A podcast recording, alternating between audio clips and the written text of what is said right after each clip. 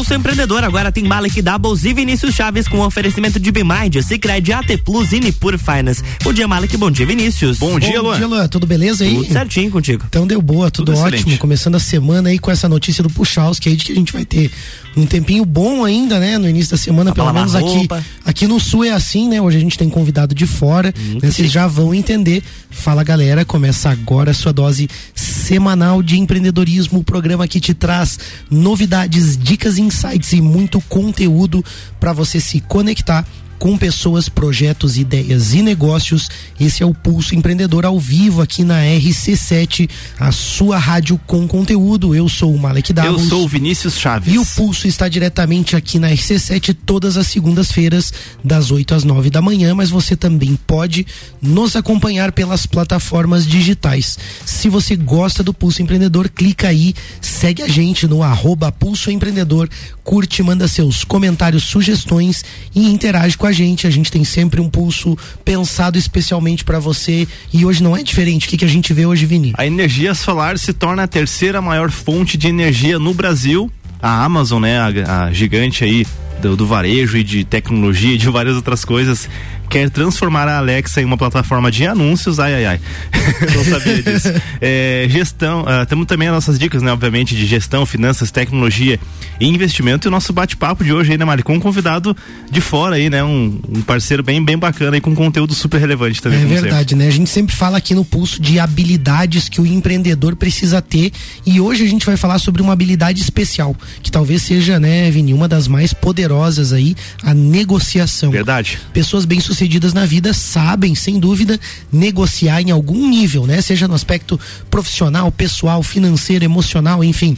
Talvez você não tenha parado para pensar muito nisso, né? Então, a gente pensou, né, Vini? A gente Verdade. tava procurando alguma coisa sobre o assunto e encontramos uma turma muito legal aí, especialistas mesmo no assunto. E hoje a gente recebe aqui no Pulso o Edilson de Farias, que é do Clube de Negociadores. O Edilson tem um currículo muito extenso aí. A gente aí. precisou reduzir bastante precisou reduzir, né? que ainda ficou um pouco extenso. Verdade, mas... é mestre em ciências navais, pós-graduado em gestão empresarial, especialista em negociação, mediação e arbitragem, sócio-diretor da Edrix Empresarial e sócio também diretor do Clube de Negociadores, além, claro, de ser consultor e docente pesquisador nas áreas de negociação, liderança, gestão de conflitos e gestão de pessoas, é negociador profissional.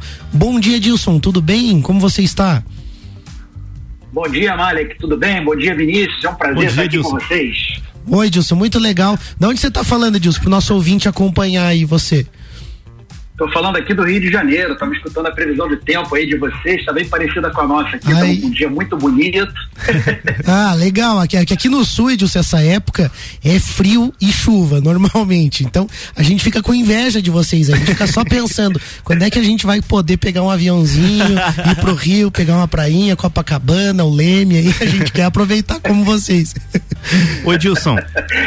Pra gente Oi, começar diga. o bate-papo aqui, né? A gente é, falou ali sobre negociação, né? Sobre o clube de vocês aí. Mas assim, explica pra nossa audiência um pouquinho melhor, não? O que, que é o clube de negociadores e como que você atua dentro dele, desse clube hoje?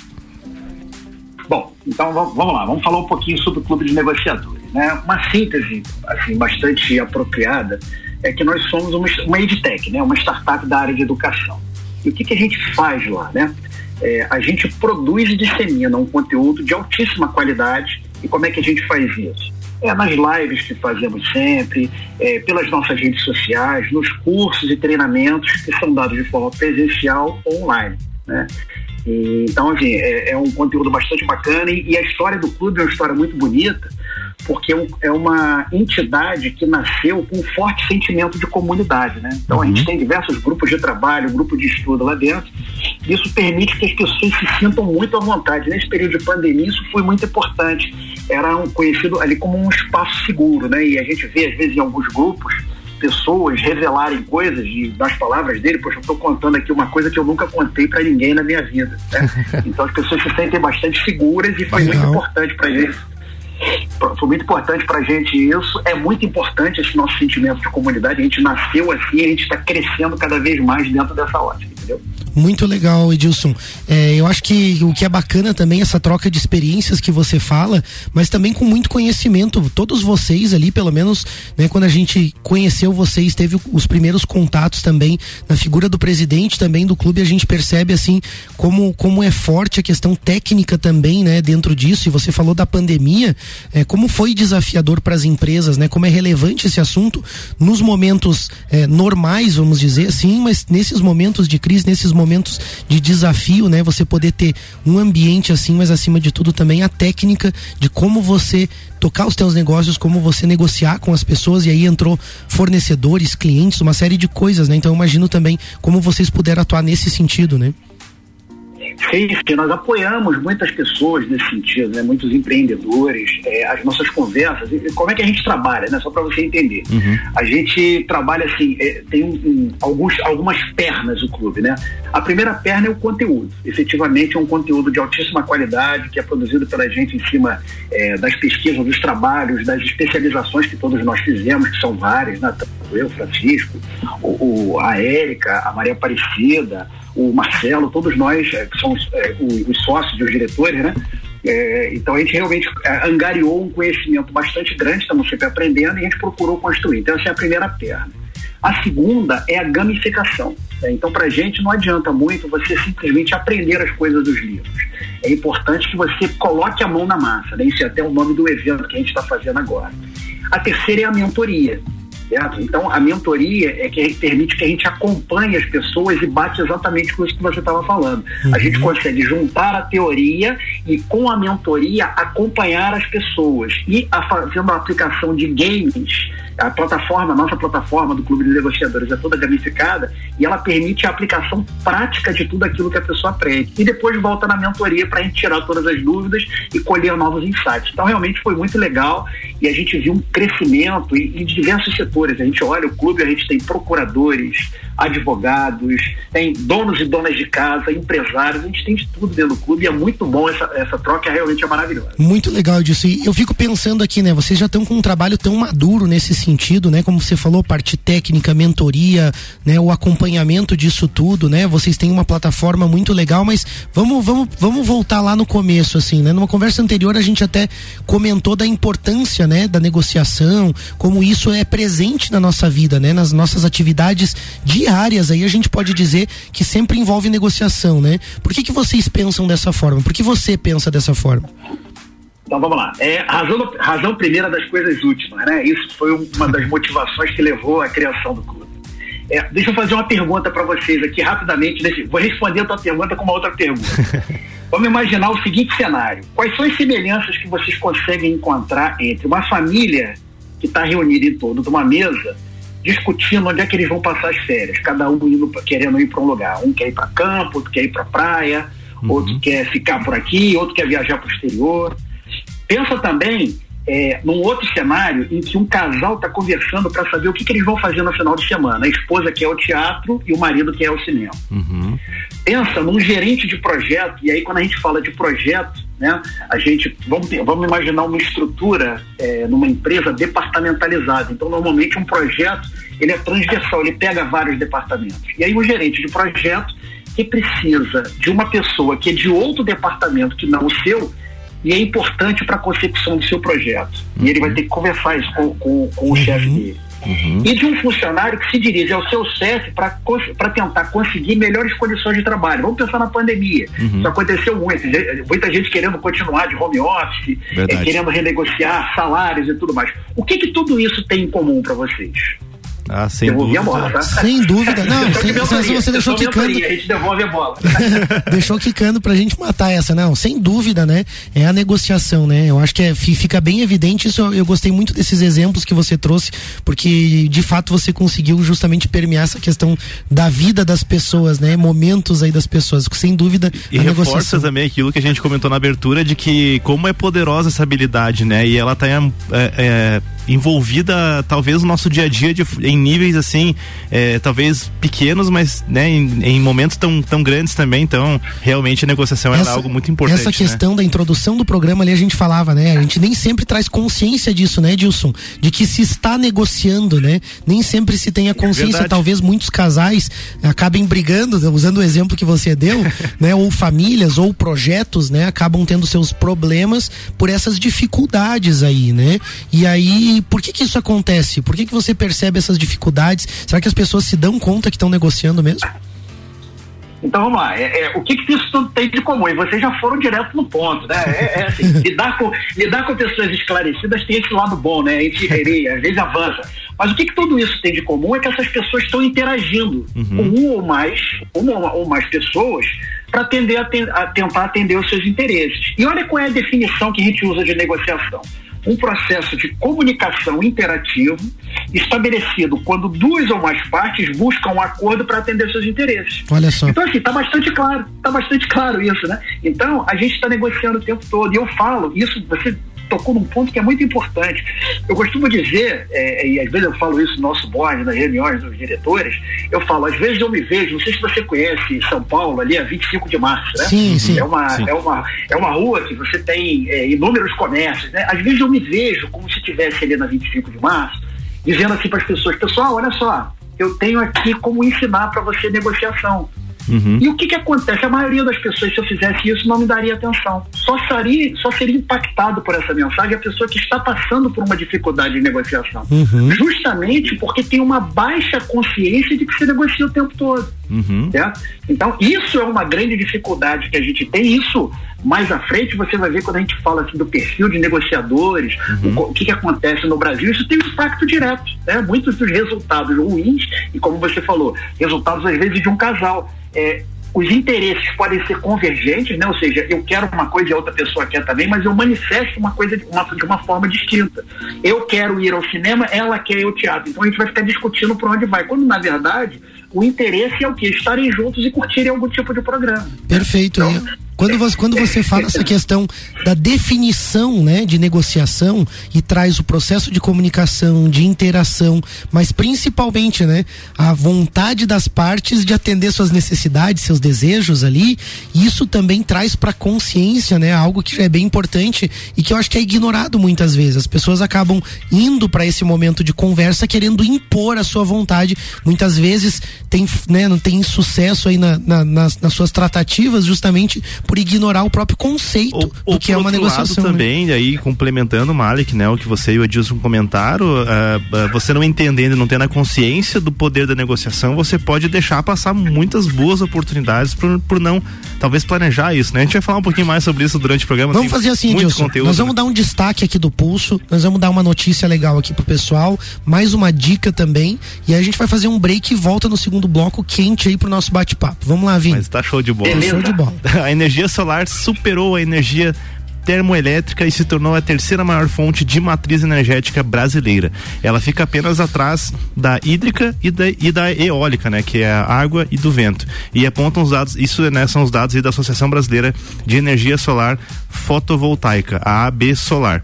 É, o principal fator que puxou o acelerado crescimento foi a instalação de placas solares em casas para reduzir a conta de luz. Da produção total de energia solar do país, 70% vem de residências aí, comércios e é, propriedades rurais. Então, uma, um crescimento bem grande realmente aí, né, do pessoal investindo nesse tipo de energia. Eu acho que isso é bem positivo também, né? É verdade. Eu acho que como a, a, nossa matriz hídrica, né, ela tem sofrido um pouco com as estiagens, com a baixa capacidade em alguns momentos do ano aí, é, acabou subindo muitas bandeiras vermelhas, tudo mais. A gente ficou muito refém de um sistema, né? Uhum. E eu acho que é interessante quando a gente tem outras formas sustentáveis de gerar energia. Eu acho que por isso tem crescido tanta procura, né? Por, por esse motivo mesmo, as pessoas sentiram no bolso isso também o aumento da energia elétrica. Verdade. Se preocupam com isso.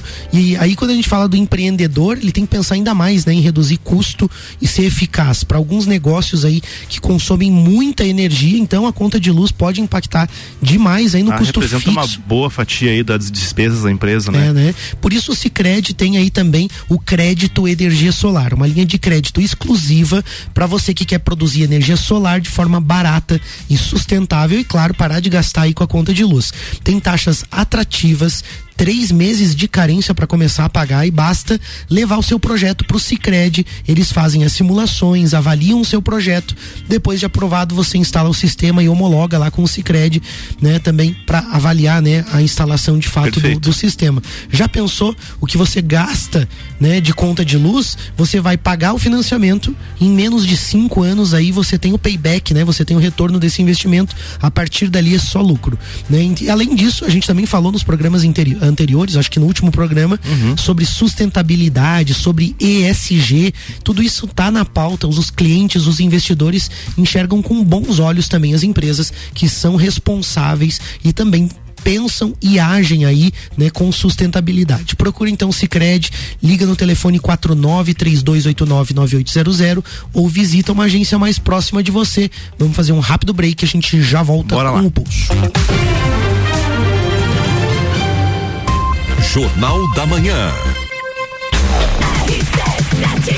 RC7825, estamos no Jornal da Manhã com patrocínio de Hospital Veterinário Stoff. Para quem valoriza o seu animal de estimação. Zezago Materiais de Construção, fogões e lareiras com 10% de desconto até 10 vezes ou 15% de desconto à vista. A amarelinha da 282. De A a Z, Zezago tem tudo para você. Geral Serviços, terceirização de serviços de limpeza e conservação para empresas e condomínios. Lages e região pelo 9 99295269 ou 3380 4161. E Mega Bebidas, distribuidor Coca-Cola, Eisenbahn, Sol, Kaiser e Energético Monster para Lages e toda a Serra Catarinense.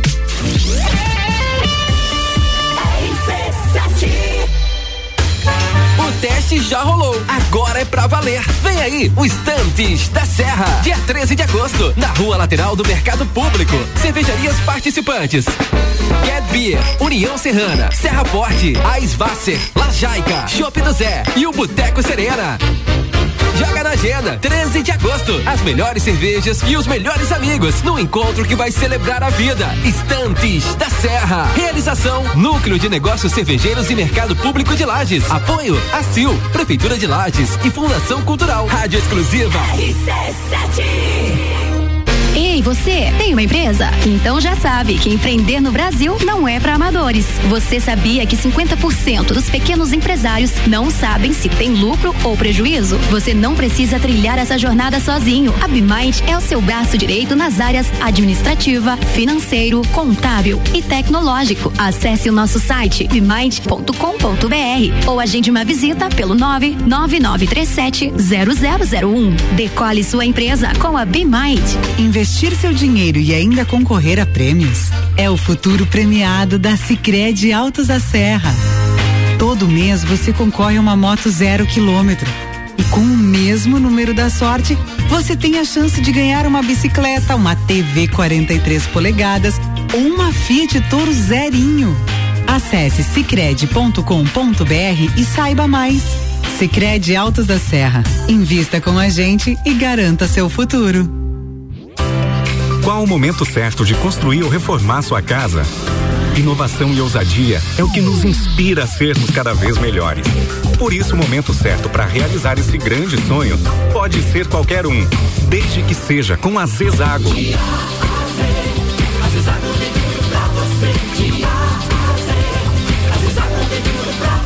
A amarelinha da 282 no Trevo do Batalhão. Siga-nos nas redes sociais. Arroba Zezago BR 282.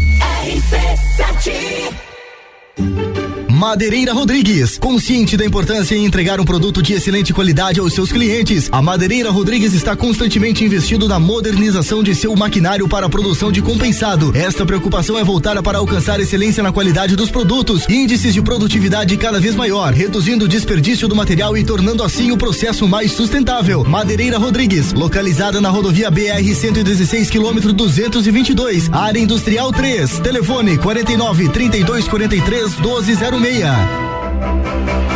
Hospital Veterinário Stolf, atendimento 24 horas. O Hospital Veterinário Stolf conta com uma excelente estrutura e oferece serviços especializados e de qualidade para cuidar da saúde e bem-estar do seu animal de estimação. Conte com a equipe do Hospital Veterinário Stolf a qualquer hora do dia, inclusive agora.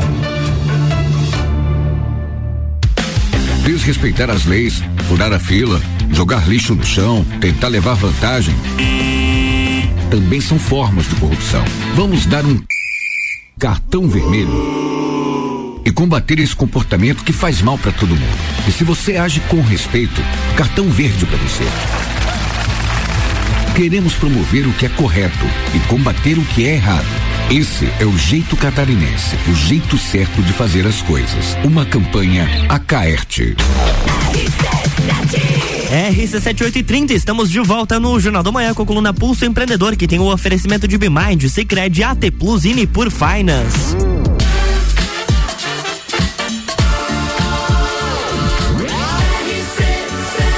A número 1 um no seu rádio.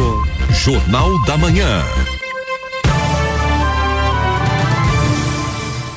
Estamos de volta, bloco 2. É isso aí, a gente está de volta com o Pulso Empreendedor, o seu programa de empreendedorismo, hoje falando sobre técnicas de negociação com Edilson de Farias, que é especialista na área e especialista em negociação e sócio-diretor do Clube de Negociadores. Mas antes tem dica de gestão. Ah, eu vou confessar uma coisa aqui ao vivo. Confessa então. Eu já deixei de dar atenção para negociações importantes que aconteceram na empresa, porque eu estava atolado de serviço ali, deixei aquele negócio passar. E esse é o problema de vários empresários empresários aí, né, que é, talvez não, não conseguem entender melhor aí as oportunidades da sua empresa e deixam passar boas, boas oportunidades por não agir de modo estratégico.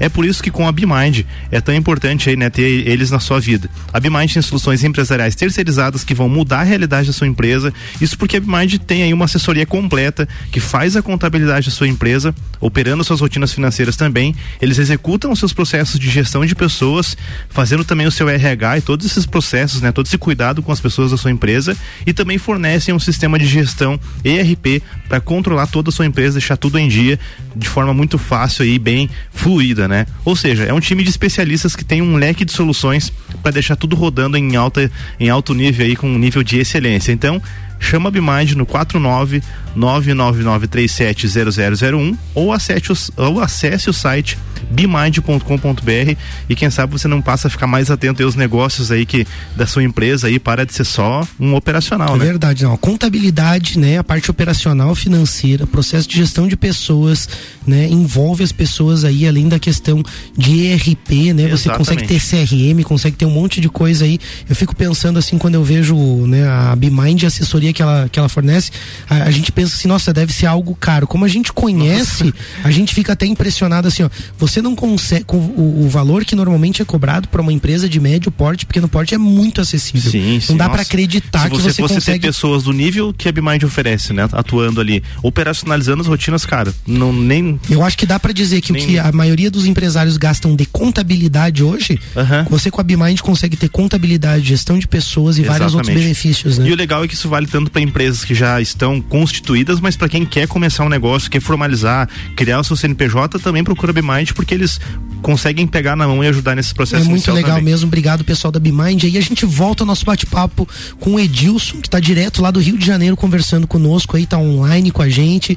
A gente vai já começar, Edilson, te perguntando o seguinte: a gente fica imaginando algumas situações, alguns casos, né? Pessoas que acabam vendendo suas ideias, seus produtos, empresas e depois percebem que fizeram, um, vamos dizer assim, um mau negócio. Por que que isso acaba acontecendo? Isso acaba acontecendo por algumas razões do que a gente já conversou, né? O primeiro delas é aquela falta de compreensão que a gente comentou anteriormente, né? não percebe que estão no meio do processo de negociação. Eles não percebem. Então, se você der um passo atrás, como eles não percebem isso, eles sequer procuram se qualificar sobre, eh, sobre tal, esse tema. Então eles acabam perdendo oportunidades, né? Uhum. A grande maioria das pessoas acaba considerando que elas que só negocia quando está comprando ou vendendo algum produto. Quando certo. na verdade a gente está em processo de compra e venda o tempo todo, né? É, venda de imagem, de produtos, de ideias, como vocês estão fazendo. Eu estou ouvindo aqui o programa de vocês e muito legal, várias dicas que você tá dando, vocês estão dando aí, né? Tem um empresário que eu admiro muito, Alfredo Soares, né? E ele diz algo com que eu concordo 100%, né? É, somos todos vendedores. É verdade. Verdade. Mais do que isso, ele diz que existem dois tipos de pessoas no mundo, né? Os vendedores, os que sabem que são vendedores, e aqueles que vão trabalhar para esses vendedores. É, é verdade. Se você, se você parar para pensar, quantas vezes a gente já não deixou de ter uma ideia implementada porque a gente simplesmente não sabia como defender aquela posição? Uhum, perfeito. Não é isso? E boas quantas ideias. Quantas vezes dinheiro vezes. ficou na mesa, né? Como uhum. vocês comentaram, perder a oportunidade, a gente chama de deixar dinheiro na mesa. Uhum. Quantas vezes dinheiro ficou na mesa simplesmente porque a gente não percebeu, a gente não sabia como, como agir, como persuadir o outro lado, como é, encontrar pontos de convergência entre o pensamento de todas as pessoas, né? Então, se você olhar assim, é, é, como é que isso se conecta com que a gente, com a própria criação do clube, né? A maior parte de, da, das pessoas que estão nos ouvindo já se viu diante de desafios nas suas relações pessoais por desconhecer um método estruturado para atingir seus objetivos, que é o que a gente está falando aqui. Uhum. Então, e não é diferente na área profissional, né? Como eu comentei aqui, várias vezes, por falta de conhecimento básico de técnica de negociação e principalmente de soft skills, fez com que a gente não soubesse se posicionar diante de um interesse que a gente precisava atender no nosso trabalho. Vamos dar um exemplo claro agora. Certamente a gente tem na audiência aqui empresários, correto? Correto. Que eu, que eu pulso empreendedor, vários empresários aqui. Uhum. Então, muitos conduzem esse negócio, outros até construíram, tal qual o clube de negociadores, suas startups, né? Vocês sabiam que Thales Gomes, que foi criador da disruptiva EasyTax, se expandiu para 35 países em menos de 18 meses, e a EasyTax foi lá no início dos anos 2000, quando 4% da população tinha smartphone Olha só no Brasil. E eles criaram o quê? Um aplicativo, eles criaram, na verdade, um sistema para fazer com que as pessoas conseguissem chamar um táxi, em cima de uma dor que as pessoas tinham. Certo? Depois disso virou um sistema.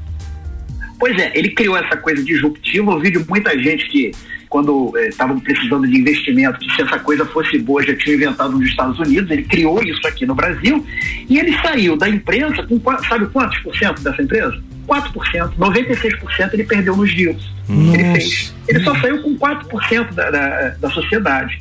Quantos, aí a pergunta que eu faço para vocês, quantos founders não passam pela mesma situação, uhum. sendo um fator significativo para socorrer o cara não saber utilizar as técnicas de negociação. Perfeito. Né? E a gente, quando conversa com empreendedor jovem, isso fica muito claro, que praticamente nenhum deles tem um conhecimento, conhecimento mínimo necessário para fazer um deal de investimento que leva a uma situação como essa. Outro dia eu estava escutando o, o founder da Yugo falando exatamente isso, principalmente no Brasil, que o crédito é muito caro, uhum. para você conseguir um deal, acaba, você acaba tendo que ceder muito da sua empresa. E ele conta que teve situações que, graças a Deus, ele, ele, ele, não, ele não teve essa, essa dificuldade que o Thales teve, ele continua na Yugo até hoje, é, e, e, teve deal que ele, ele tinha uma oferta de 200 milhões, ele tinha uma oferta de 400 milhões. Aí ele falou: não, eu, é, eu prefiro pegar o 200, porque é a minha necessidade. Se eu pegar 400, no D mais um, está devendo aquilo 1,5. Se eu vender minha, minha empresa por 600 milhões, é, eu não fico com nada no bolso. É o que mais acontece. Aí você tem uma empresa que é milionária e o founder não, não consegue colocar nada no bolso. No bolso. Uhum. Por quê? Porque fez negócios ruins, entendeu? Uhum. Perfeito. Ô Dilson, é, e aí você falando, né? Você até citou assim essa. Eu, eu vejo muito que nego, negociação tá muito conectada com a, a, profissão do vendedor, talvez seja até uma, um, um estigma que a gente criou. Mas de fato não, não tem nada, não tem, não, é, não tá se relacionado com o vendedor, né? E aí quando a gente pensa em negócios, é, também tem aquela questão de que parece que um lado tem interesse e o outro também tem algum interesse. Mas assim, o que, que significa fazer um bom negócio? E aí já também, né? Duas perguntas em uma só, né? O que, que é um bom negócio? e, e em uma negociação sempre as duas partes vão ganhar ou sempre vai ter alguém que vai sobressair? Como que você enxerga essa, esse conceito, né? Pô, ótima pergunta. Deixa eu contar, deixa eu começar então contando uma história para vocês que não é minha. Uhum. Ela tá no livro de Malbataan, né? não é minha, eu faço questão de fazer a referência. Uhum. É de, de eram dois é, viajantes, né, caixeiros viajantes, que eram negociadores, eles estavam andando meio, pelo meio do deserto, eles encontraram uma aldeia, e nessa aldeia eles viram três irmãos que estavam, três pessoas que estavam brigando entre si, discutindo de uma forma muito áspera. E eles se aproximaram, eram dois, e eles estavam em um único camelo, né? Estavam andando num único camelo. E aí um deles se aproximou e procurou entender o que estava acontecendo para tentar ajudar. E ele descobriu que aqueles três que discutiram eram três irmãos. Uhum. E por que, que eles estavam discutindo? Porque eles tinham um pai e o pai tinha um desejo, era o único desejo que o pai deles tinha, que quando ele deixasse de existir, que o patrimônio todo que ele angariou na vida fosse distribuído entre os três filhos, mas de uma forma específica metade, metade do patrimônio para o mais velho, um terço para o filho do meio e um nono para o filho mais novo. E aí, o pai deles um dia faleceu. E quando se apurou o patrimônio, o pai tinha 35 camelos. E aí começou a discussão. Por quê? O mais velho tinha direito a metade do patrimônio, que dá 35 por 2, 17,5. Não dá para cortar um camelo no meio. Uhum. O do meio teria direito a um terço do camelo. Com um terço de 35 dá 11, alguma coisa. E o mais novo teria um nono dos 35 camelos, então teria 3, alguma coisa. Eles estavam brigando por conta disso. Então esse, esse caixeiro viajante, né, esse caixeiro viajante, mas o que tomou a iniciativa, entendeu o problema e fez para eles uma proposta. Falou, eu vou ajudar vocês, se vocês me permitirem, eu vou ajudar para ajudar vocês a resolver esse problema. Vocês estão brigando porque vocês têm 35 camelos. Eu vou dar o meu camelo para vocês. Aí o amigo dele falou: Como assim tu vai dar o nosso camelo? Não, fica tranquilo. Vou dar o camelo para vocês. E agora o patrimônio passou a ser de 36 camelos. Vamos dividir da forma que o pai de vocês queria? O filho mais velho vai ficar com metade dos camelos. Ele ficaria com 17,5, passou a ficar com 18, metade de 36. Uhum. O filho do meio ficaria com 11, alguma coisa camelos, recebeu 12 camelos, um terço de 36. E o filho mais novo recebeu quatro camelos, que é um nono de 36. Ele receberia 3, alguma coisa. Então, todos eles receberam mais do que aquilo que tinha direito. E aí fizeram a soma: 18 do mais velho, com 12 do, do meio, 30, com 4 do mais novo, 34. Sobraram dois camelos. Ele falou: então agora eu peço que vocês me devolvam o camelo e o camelo que restou vocês passem para mim como forma de pagamento. E eles concordaram. Então perceba, esse é, o, é, esse é o grande dilema do negociador, é conseguir extrair valor para si de uma negociação. Uhum. Então, se a gente compreende a negociação como uma busca de um Estado melhor do que o que a gente está atualmente, a gente precisa ter algum parâmetro para mensurar isso. E uma boa parte de fazer isso é o quê? Você corretamente delimitar o problema e os interesses envolvidos, bem como adquirir uma coisa que a gente considera muito importante, a tal da consciência situacional. Ou seja, eu conseguir entender todas as variáveis que podem influenciar naquele processo. Perfeito. Fazer um bom negócio, então, está relacionado com o quê? Com a resolução do problema, com o atingimento dos interesses dentro das melhores condições identificadas por aquela consciência situacional. É uma comparação do que foi feito com o que poderia ser feito. Então, os negociadores, os grandes negociadores, eles, eles, o que, que, eles querem? Querem conduzir as negociações que permitam que as partes ganhem mutuamente e assim estabeleçam uma relação que permitam novos negócios no futuro. Porque o homem é um ser social que interage para ter aquilo que precisa e ele vai precisar mais à frente. Mas nem sempre isso é fácil de conseguir. E isso se de depende do quê? Primeiro, da capacitação desse negociador. Mais do que uma habilidade, ele precisa ter a competência de negociar que é juntar a habilidade com o conhecimento e com a atitude. Né? Ele precisa dominar isso. O segundo é a situação que está sendo vivenciada. E a terceira parte é a outra parte com que eu negocio. Então, por vezes, esse ganha-ganha não é possível, mas ele é sempre desejado e eu sei que é aquilo que os bons negociadores vão tentar fazer. Uhum. A negociação que a gente vê mais comum é a distributiva, né? onde só tem uma coisa de, de uh, só tem uma coisa sendo negociada que a gente chama de questão. Então, por exemplo, vamos negociar só preços. Uhum. E aí o que, que acontece? Cada um quer puxar para o seu lado. Então, essa negociação ela é naturalmente do tipo perde-ganha, onde o perfil competitivo sempre levará vantagem sobre os demais. Perfeito. E aí você citou o caso dos bancos ali, né? De crédito, né? Como fica difícil quando alguém está em desvantagem nesse caso. Mas eu consegui perceber várias questões ali, né? O impacto de uma questão emocional também, porque se a pessoa não tem nem consciência do que é importante para os outros, né? Do que que os outros estão buscando naquela negociação, se ele não consegue enxergar o outro, se ele não consegue ter a técnica, realmente dá para ver o desastre que pode sair de várias das negociações, né? Porque a pessoa às vezes está brigando e era talvez para ela bem fácil ceder aquilo que a outra parte realmente gostaria, mas como ela talvez esteja emocionalmente apegada a um aspecto que para ela é importante, ou dinheiro, ou um, um, prazo, ou alguma questão, ela não consegue nem perceber o que está em jogo de fato. E aí é, fica bem claro, né, quando, quando você traz assim com todo é, com toda essa bagagem técnica, né, profissional e experiência, para mim fica muito claro como realmente a gente, pelo menos, né, eu faço aqui, né, a, o meia culpa lá na minha empresa, né, como eu preciso aprender sobre esse assunto para de fato poder trazer melhores resultados, mais equilíbrio, que eu acho que o que o Vini quis dizer é um pouco do ganha-ganha, né? Como a gente é. sempre tem aquele talvez aquele sonho, né, de que tudo possa ser equilibrado. Mas você trouxe muito bem isso, né, Dilson? É, vai existir, né, algumas nuances na negociação em que alguma pessoa pode sair em alguma vantagem, mas é, não que isso seja algo negativo necessariamente, né? E tem uma questão que é a intenção genuína também, que eu acho que conta muito nisso também, né? Porque às vezes você se você tiver uma intenção genuína de fazer com que essa negociação seja uma negociação de ganha-ganha, uma negociação justa, onde ambas as partes né, saiam com o que é de seu direito, digamos assim, eu acho que isso também já é um passo importante. Não sei se o Edilson concorda com essa visão. Não, concordo sim, totalmente. É assim, é, é o ânimo de quem negocia, né? Uhum. E a gente fala que uma negociação você teve sucesso quando você conseguiu atingir os seus objetivos. Só que às vezes o ser humano ele é tomado pela ganância, né? É aquele por que não é. fazer isso mais? Por que não conseguir mais isso aqui? Uhum. Quando na verdade ele já atingiu um ponto de excelência. A gente tem alguns exercícios que são de uma negociação um pouco mais complexa, que é uma negociação integrativa, uhum. em que uhum. você negocia várias coisas ao mesmo tempo.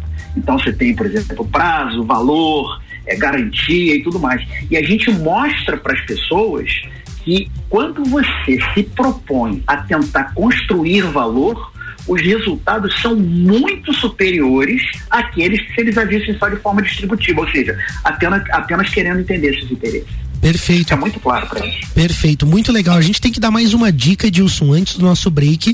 A gente já volta com o bate-papo, que tá excelente, tá realmente assim. Olha, eu, uma eu, aula, eu, né? eu não sei se eu tô aqui como apresentador ou se eu tô. Eu vou ter que ouvir esse programa mais umas duas vezes depois em podcast de novo, que tem muita informação legal aqui. muito bom. Vamos dar uma dica de tecnologia, então, pra gente Vamos lá, então, poder né? seguir. Já parou para pensar na quantidade de negócios que você perderia nessa semana? Se você ficar sem a conexão de internet ou para você que também usa o telefone fixo como um dos canais de venda da empresa, ou mesmo para receber aquelas mercadorias, enfim, qual que é o tamanho do prejuízo que você teria se você, se você ficasse sem esses recursos ou se eles ficassem com um mau funcionamento?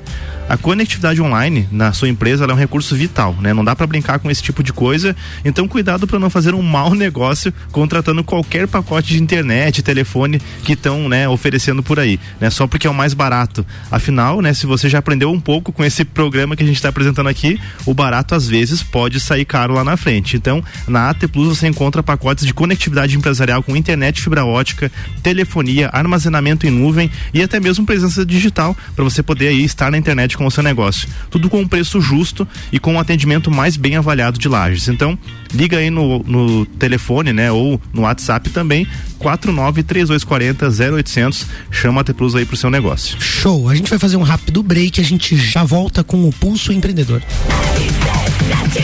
RC7847, estamos no Jornal da Manhã com a coluna Pulso Empreendedor, que tem o um oferecimento de Nipur Finance, Pimind, AT Plus e Cicred.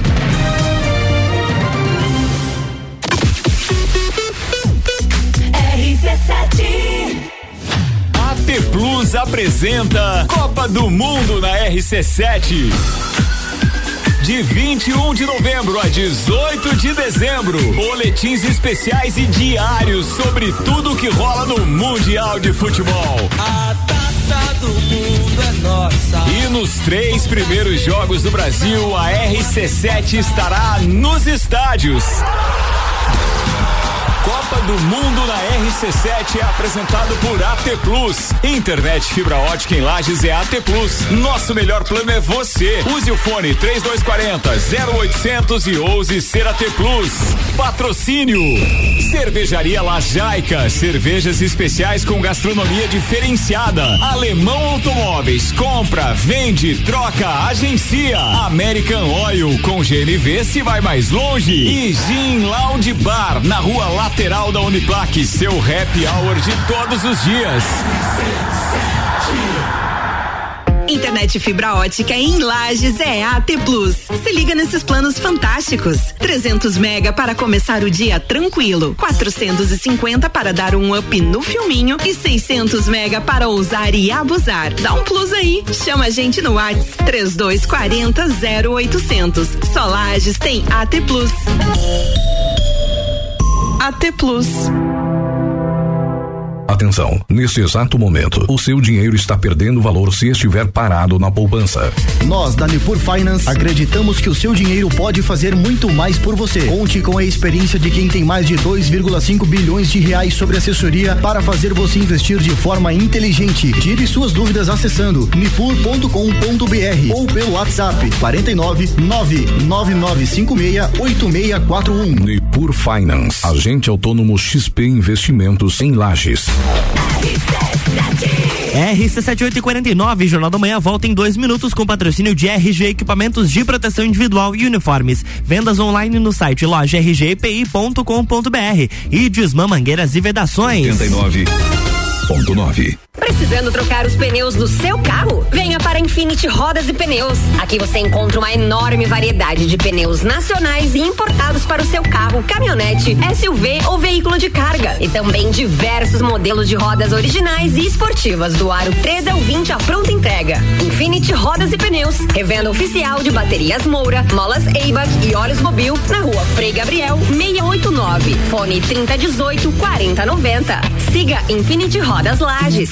Geral Serviços, terceirização de serviços de portaria, limpeza e recepção para condomínios, empresas e escritórios. Linha completa de produtos e equipamentos de limpeza para casa ou empresa. Geral Serviços. Desinfecção de ambientes contra vírus e bactérias. Geral Serviços. Com a super equipe treinada e qualificada. A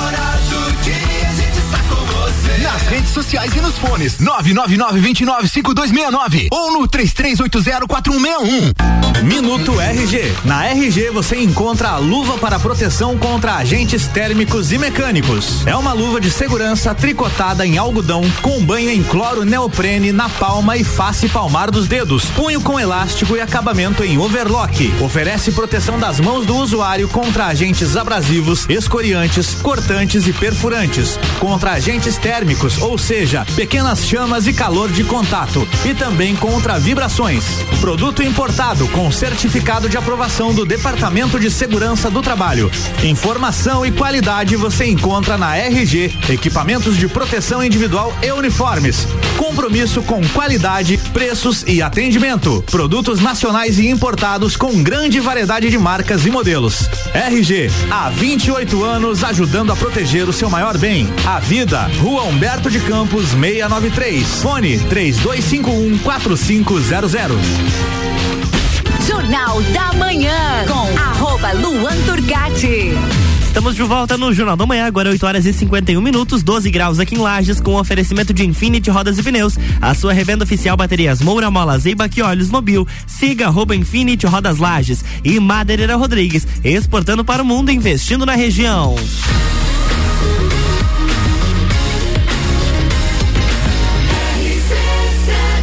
Número 1 um no seu rádio. Jornal da Manhã.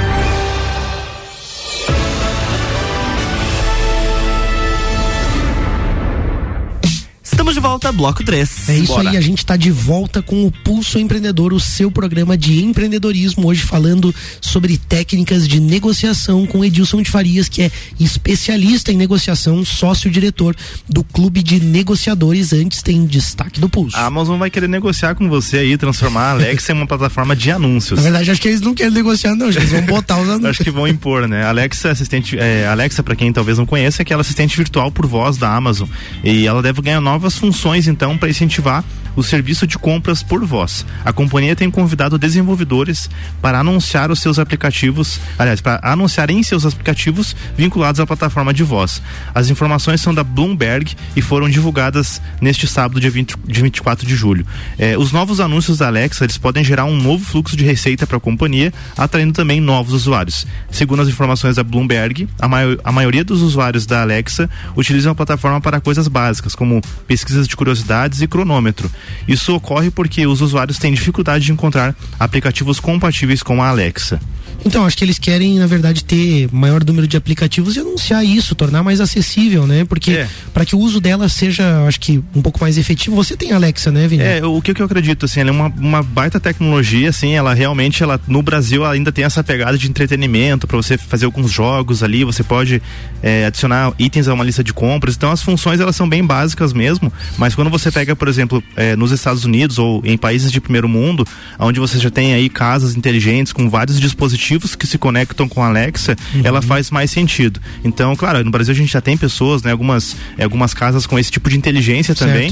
É, até os projetos, né, Mali, que você faz, você tem pensado nisso também. Sim, verdade. Mas, de fato, a gente ainda, digamos, a Alexa, ela ainda é um dispositivo que está ocupando o espaço e ela precisa desses outros dispositivos para que ela faça mais sentido, sim. Eu acho que é bem legal. Eu comprei justamente para tentar já ir adaptando, né, comprando algumas coisas ali também. Mas é legal, assim, é, um, é algo que às vezes dá para é, passar um tempo ali brincando com o Alex. Perfeito. Eu acho que o, o, o que é legal também é a gente analisar essa questão de receita, né? A Amazon sempre preocupada com faturamento, com resultado, não, não vou nem dizer faturamento, vamos dizer com resultado mesmo, né? E tá olhando aí também para essa possibilidade. A gente tem dica de investimento com a Nipur, né? Se a Amazon, que é a gigante mundial, é, é, tá presente aí no mundo todo, é porque você pode comprar lá, porque você tem acesso a tudo isso e quando você compra lá, você compra em dólar, né? O dólar é uma, uma referência monetária mundial e por isso ela tem grande impacto na economia. Quando as pessoas falam, dólar subiu, dólar baixou, muita gente pode até pensar que não muda nada na sua vida, mas o dólar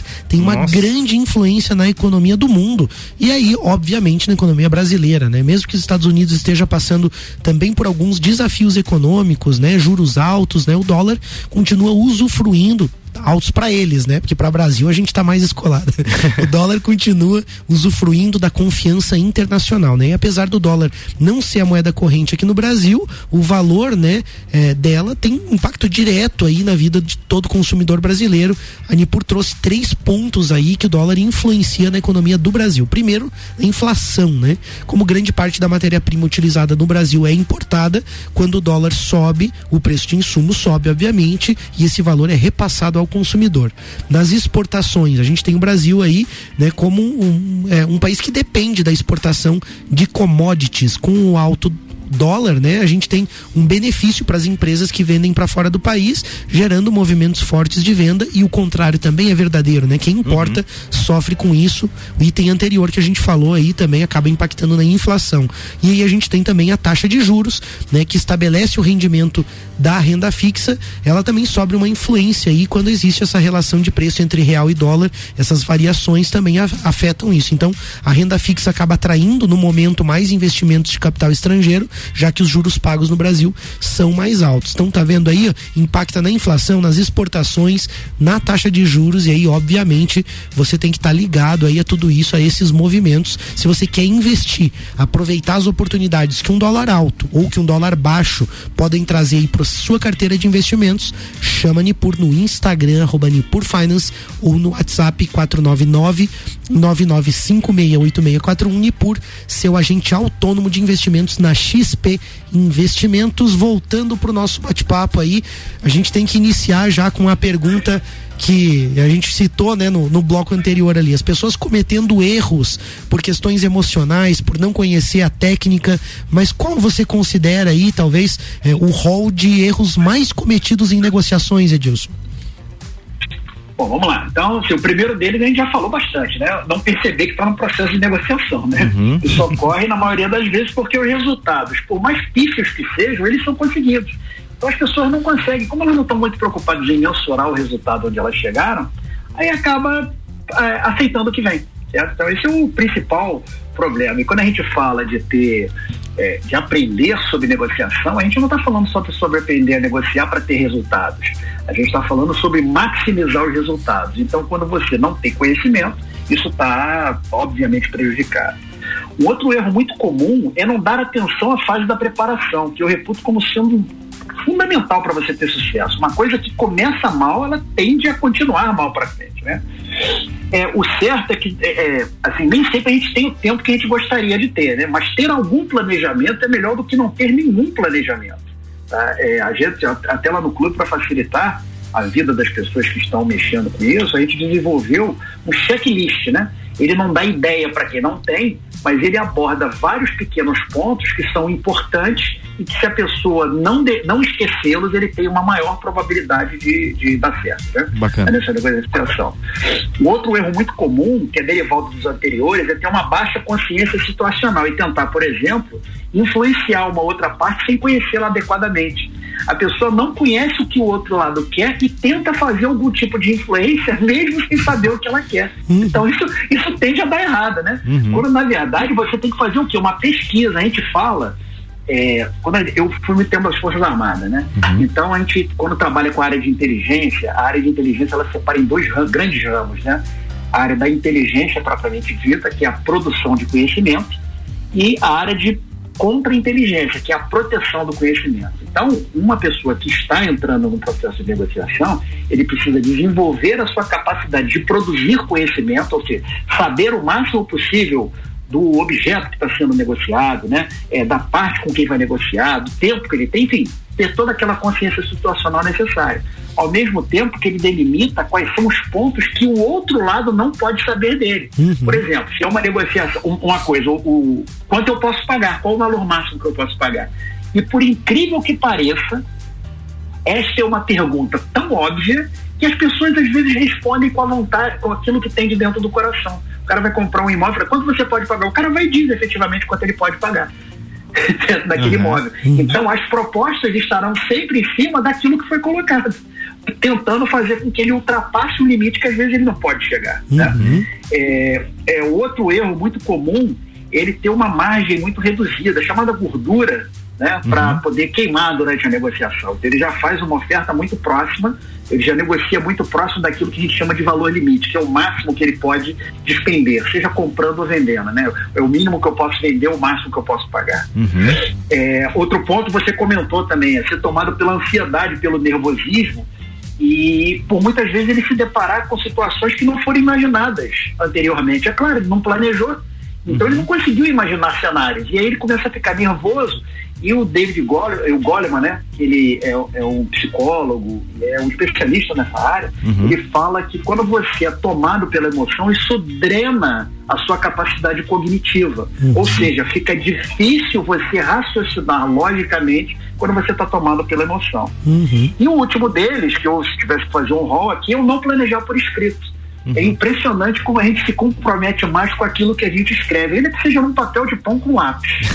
Quando a gente não faz isso, a gente acaba dando asas à imaginação e a gente acaba ultrapassando limites que lá na frente serão problemas. Então, eu pergunto, quantas pessoas não ficam endividadas simplesmente por não estabelecer o máximo que podem gastar é e são tomadas pela emoção? Verdade. Quantas pessoas não tomam decisões na mesa de negociação, ele influenciado pela emoção, e isso vai ter um impacto futuro muito grande para ele. Né? Uhum.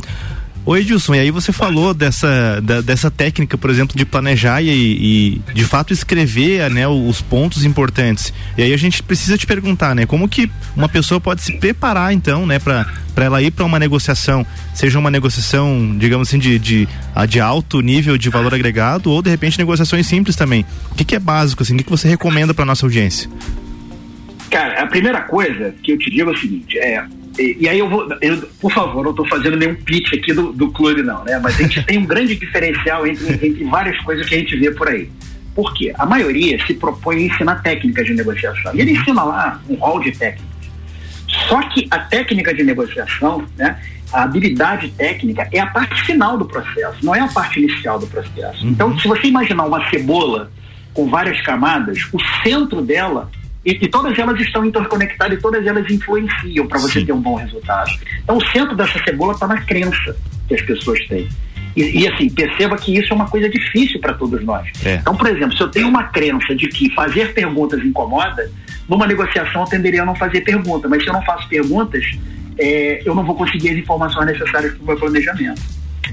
A segunda camada seria a camada emocional, que são as habilidades emocionais. E aí nela está autocrítica, autoconhecimento, autocontrole, gestão de emoções. Então tudo isso influencia.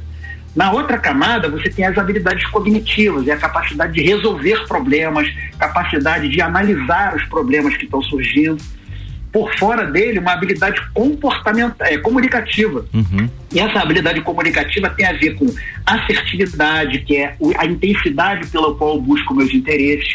Se eu sou assertivo demais, eu coloco outro, eu tendo a colocar o outro lado na defensiva. Uhum. E na defensiva, o que que você, o que, qual a resposta que você dá quando você está na defensiva? Sim ou não? É bater ou correr, como diz outro. É né? não, o cara já, o cara já bloqueia é, tudo. É, reptiliana, certo? Enfrento ou fujo. Eu, uhum. Nesse caso, eu fujo. Uhum. Então, a habilidade comunicativa é importante e depois as habilidades sociais, que são aquelas habilidades que me permitem ter rapport, empatia e por fora de tudo isso tem a habilidade técnica. Então perceba que enquanto a maioria procura desenvolver só a camada de fora, a gente procura trabalhar as camadas interiores. E é por isso que a gente baseia todo o nosso treinamento no início nas soft skills. Então a primeira coisa para você negociar, e aqui respondendo objetivamente para você se preparar, a primeira coisa antes de uma negociação específica é você se conhecer. É você saber quais são os pontos que disparam em você gatilhos que podem lhe prejudicar numa negociação. No clube a gente usa um teste de perfil, né? Chamado Style Methods, que ele tem é, uma certificação ele, é, é, ele tem uma certificação científica, né? Ele tem validade científica e a gente é representante no Brasil de forma exclusiva e também nos países de língua portuguesa.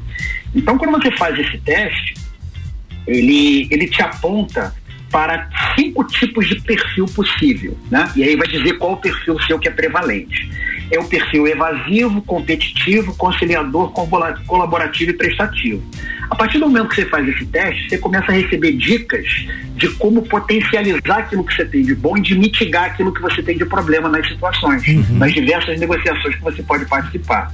A grande sacada, no entanto, é que ele te dá dicas em função das situações que você vivencia, para você poder trafegar de forma consciente entre todos esses perfis de acordo com a pessoa com quem você negocia e com a situação. Então, isso é muito legal. Tá? Então, e, e a gente tem um compromisso muito grande com empoderar as pessoas. Então, esse teste ele, ele, tem duas partes. E se você entra na nossa plataforma, você é convidado a fazer a primeira parte desse teste de forma gratuita. Você deixa, ela coloca, faz o registro lá e você tem, a partir daí você começa a receber um monte de dicas importantes para você se desenvolver. Perfeito. Então, então, o passo seguinte disso daí é você fazer o quê? Você alocar um tempo significativo para planejar, como a gente faz, como a gente já comentou, né? Uhum. Porque é nesse planejamento que você identifica o problema que vai resolver, os interesses, as questões que vai, que vai discutir, os perfis da outra parte para você saber como vai interagir com ela, o poder que você tem. Você estava falando aí da Amazon, que é um gigante, realmente isso é um problema você negociar com alguém que tem muito mais poder do que você. Verdade. As alternativas que todo mundo tem, eventuais moedas de troca. E por fim, baseado em tudo isso, você vai traçar as estratégias e efetivamente fazer um plano.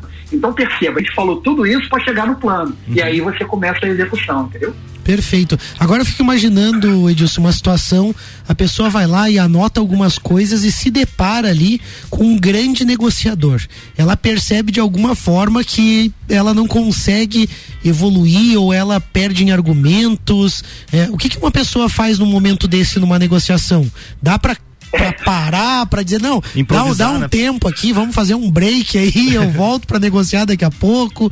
Tem alguma, alguma estratégia, alguma coisa nesse sentido quando a pessoa pensa que ela, ela percebe quando que ela não estava né? preparado né? ou foge do controle? Pois é, a gente, a gente costuma fazer uma analogia aqui. Imagina que você está passando por um canal no, no, no, no mar, né? Tem, você chegando, chegando num, num porto, por exemplo, uhum. aí você está passando por um canal e aí você descobre que aquele canal ali tem alguns obstáculos, por exemplo, as minas que podem explodir e podem afundar a sua embarcação, né? Uhum. E aí o que, que você faz? Você chama alguém para fazer uma varredura, uma limpeza desse canal. É isso? Uhum. Quando você vai fazer essa varredura, ele, ele vai chegar para você, você não precisa esperar ele varrer tudo. Ele varreu, por exemplo, os 200 primeiros metros, você pode andar esses 200 primeiros metros que ele, você vai estar livre, de livre de obstáculos. Enquanto ele está varrendo mais à frente. O que, que você não pode fazer? Ultrapassar a varredura. Assim é uma agenda de negociação. Uhum. Então você, no seu planejamento, se você chega e depara com uma pessoa que é um grande negociador, você já teve aí uma falha no seu planejamento, porque você deveria ter levantado isso antes. Certo. Mas ok, você está diante de uma situação. O que, que você faz? Você caminha na direção daquilo que você tinha planejado para ir nessa, nessa negociação até um determinado momento. Ele falou, dali para frente, dali para frente a gente faz um uma nova reunião, porque eu não estou em condições de continuar aqui. Isso uhum. não tem uhum. problema nenhum. Uhum. Olha, eu preciso de, eu estou precisando de mais dados para tomar uma decisão e para otimizar o seu tempo e o meu, eu sugiro que a gente remarque a nossa reunião. Pronto, Perfeito. Tá resolvido, Perfeito. E tem uma questão também, Edilson, que me chama um pouco a, a atenção, é que existe, eu não sei se, se de fato eu estou correto, você tem convivido aí com mais pessoas que estão ligadas ao tema, mas parece que às vezes o brasileiro tem uma ânsia de fechar negócio.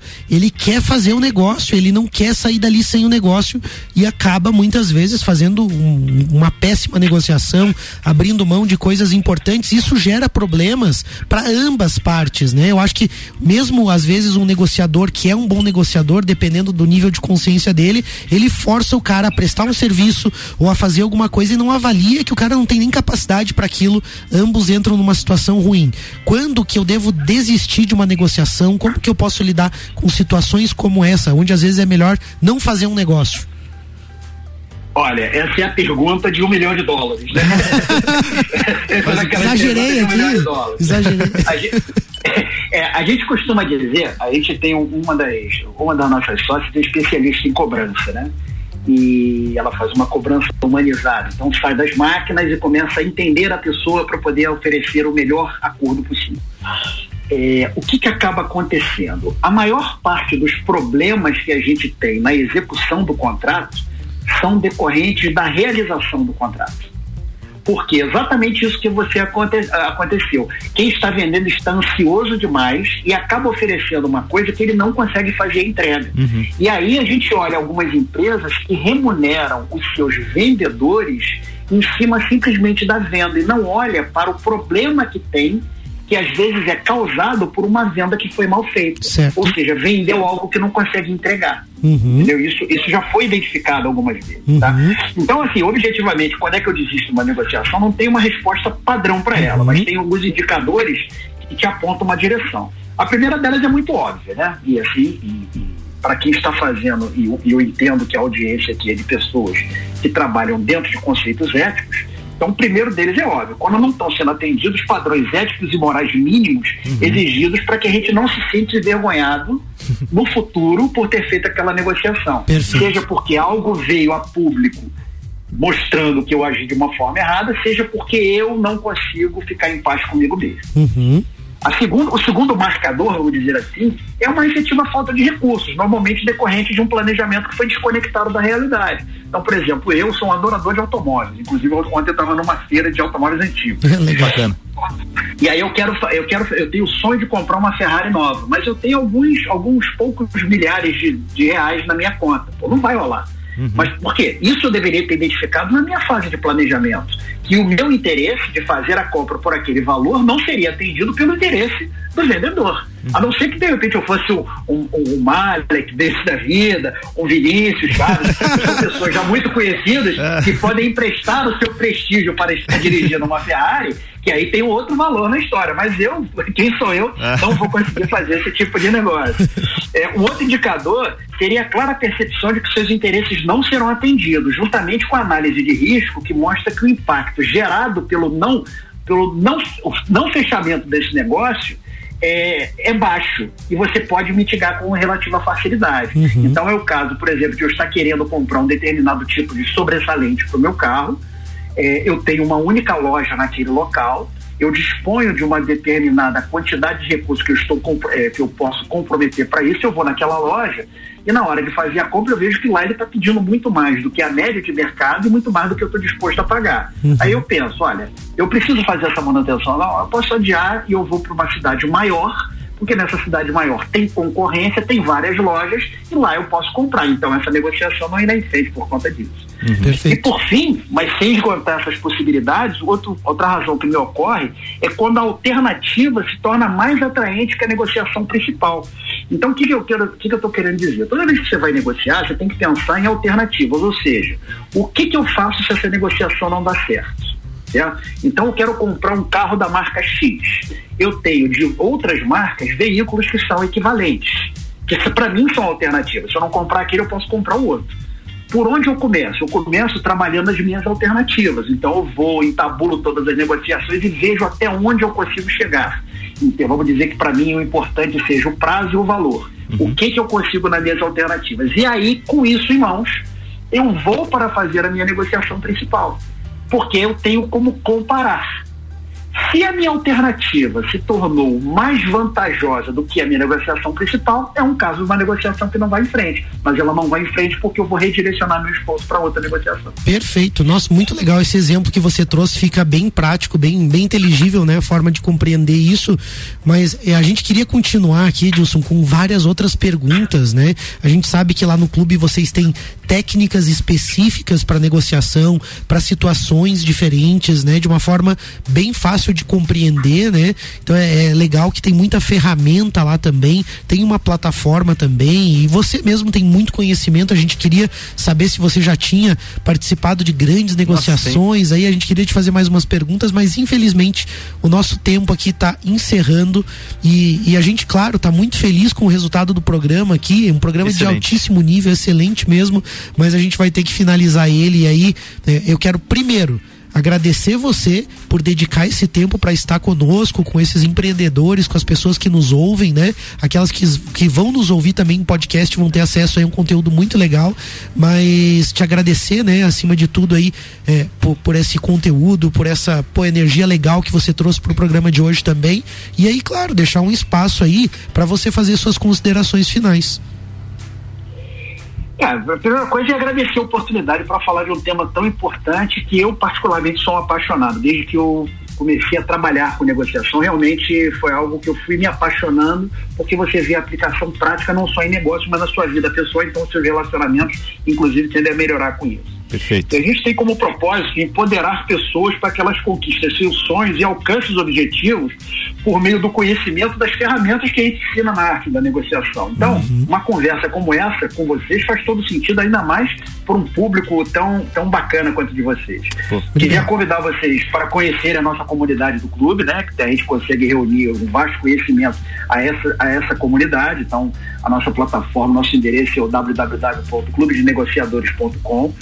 É, nós vamos fazer um evento agora na própria quarta, na próxima quarta-feira, é um evento gratuito, aqueles que quiserem assistir vai Show estar no nosso canal do YouTube, e a gente vai falar sobre a neurocomunicação e a programação neurolinguística podem ser ferramentas importantes para o negociador. É na próxima quarta-feira, 19 horas, tá? Então, aqueles que quiserem assistir no nosso canal do YouTube, só jogar Clube de Negociadores, vocês acham com facilidade. Isso é uma live, legal. né? Qualquer dúvida, qualquer coisa, é uma live, isso. Bacana. 19 horas, uma hora de duração. E vai Perfeito. ser comigo, inclusive. Comigo Bacana, e com uma outra pessoa, com outro convidado que é o Rock.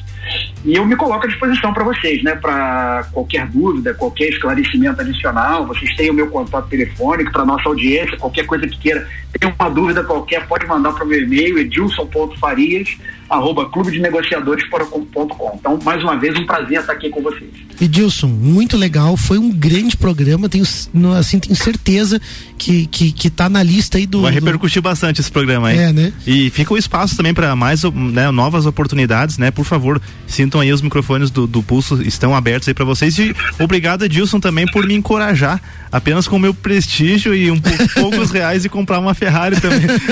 muita, muita bondade por parte do, do Edilson aí também. Mas brigadão por estar conosco, Edilson, e que né, você tenha uma excelente semana e a gente continua conversando na, na sequência também. Sucesso, Edilson, sucesso aí, muita vida longa, prosperidade aí ao clube de negociadores, a todos vocês aí, muito legal o time de vocês.